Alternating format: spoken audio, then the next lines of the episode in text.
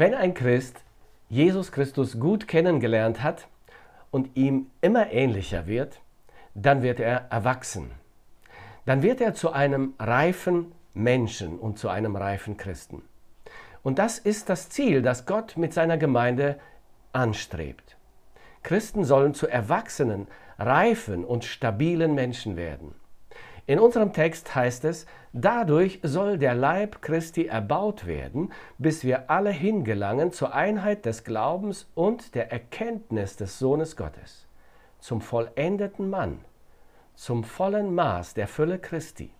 Und was geschieht dann? Damit wir nicht mehr unmündig seien und uns von jedem Wind einer Lehre bewegen und umhertreiben lassen durch trügerisches Spiel der Menschen, mit dem sie uns arglistig verführen. Reife, erwachsene Menschen sind nicht mehr so einfach, so leicht zu verführen und zu verunsichern wie unmündige Kinder. Die Gefahr der Verführung, der Irrlehren, der Versuchung durch Sünde, Satan und Welt sind groß. Menschen betreiben trügerische Spiele, stellen Fallen, verführen auch im Namen der Frömmigkeit und im Namen Gottes unmündige Christen. Gott will aber, dass wir fest werden, reife, erwachsene Christen, und das geschieht durch die Erkenntnis des Sohnes Gottes und durch die Veränderung unseres Charakters in sein Bild.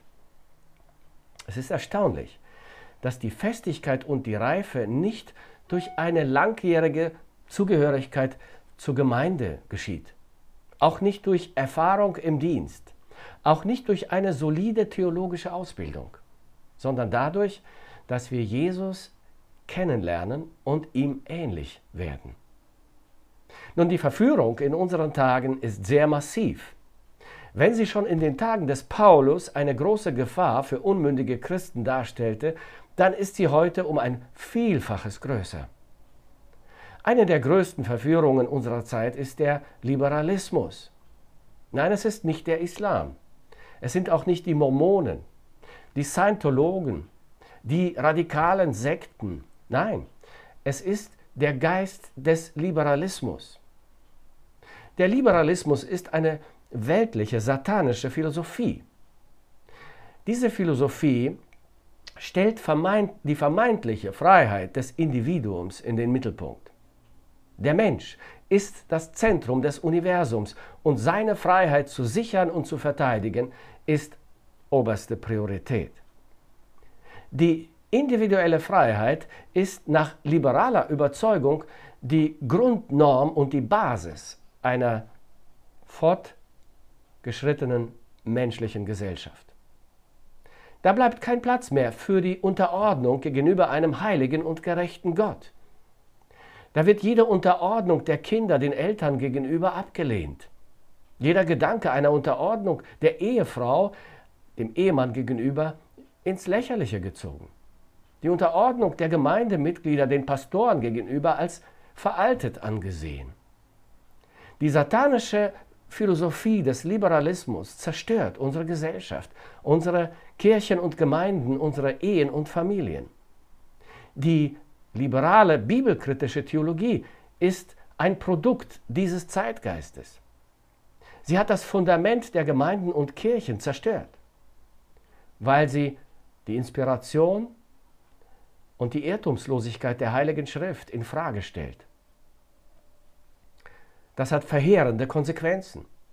Ein beispielloser Abfall vom Glauben ist die Folge des theologischen Liberalismus.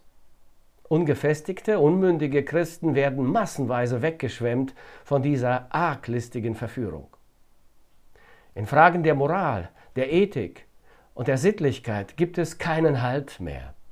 Der moralische Zerfall hat nicht nur die gottlose Gesellschaft erfasst, sondern die Kirchen und Gemeinden, die Christen und die Frommen in unserem Land und in anderen Ländern sind betroffen.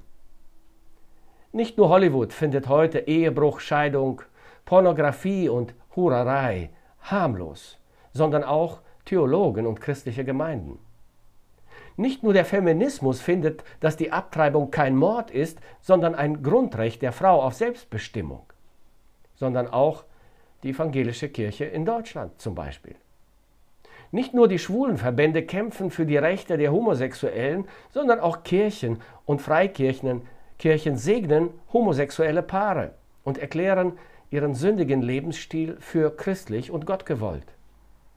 Urlaub, Spaß, Freizeitgestaltung, Medienkonsum, das ist es, was Christen heute vorrangig beschäftigt. Ist es da ein Wunder, dass so viele vom Glauben abfallen, auch mitten unter uns. Sie haben sich vom Liberalismus anstecken lassen. Für sie steht ihre persönliche Freiheit im Zentrum. Sie sind nicht bereit, sich Gottes Wort und der Gemeinde zu unterordnen. Warum? Weil sie Jesus nicht kennen.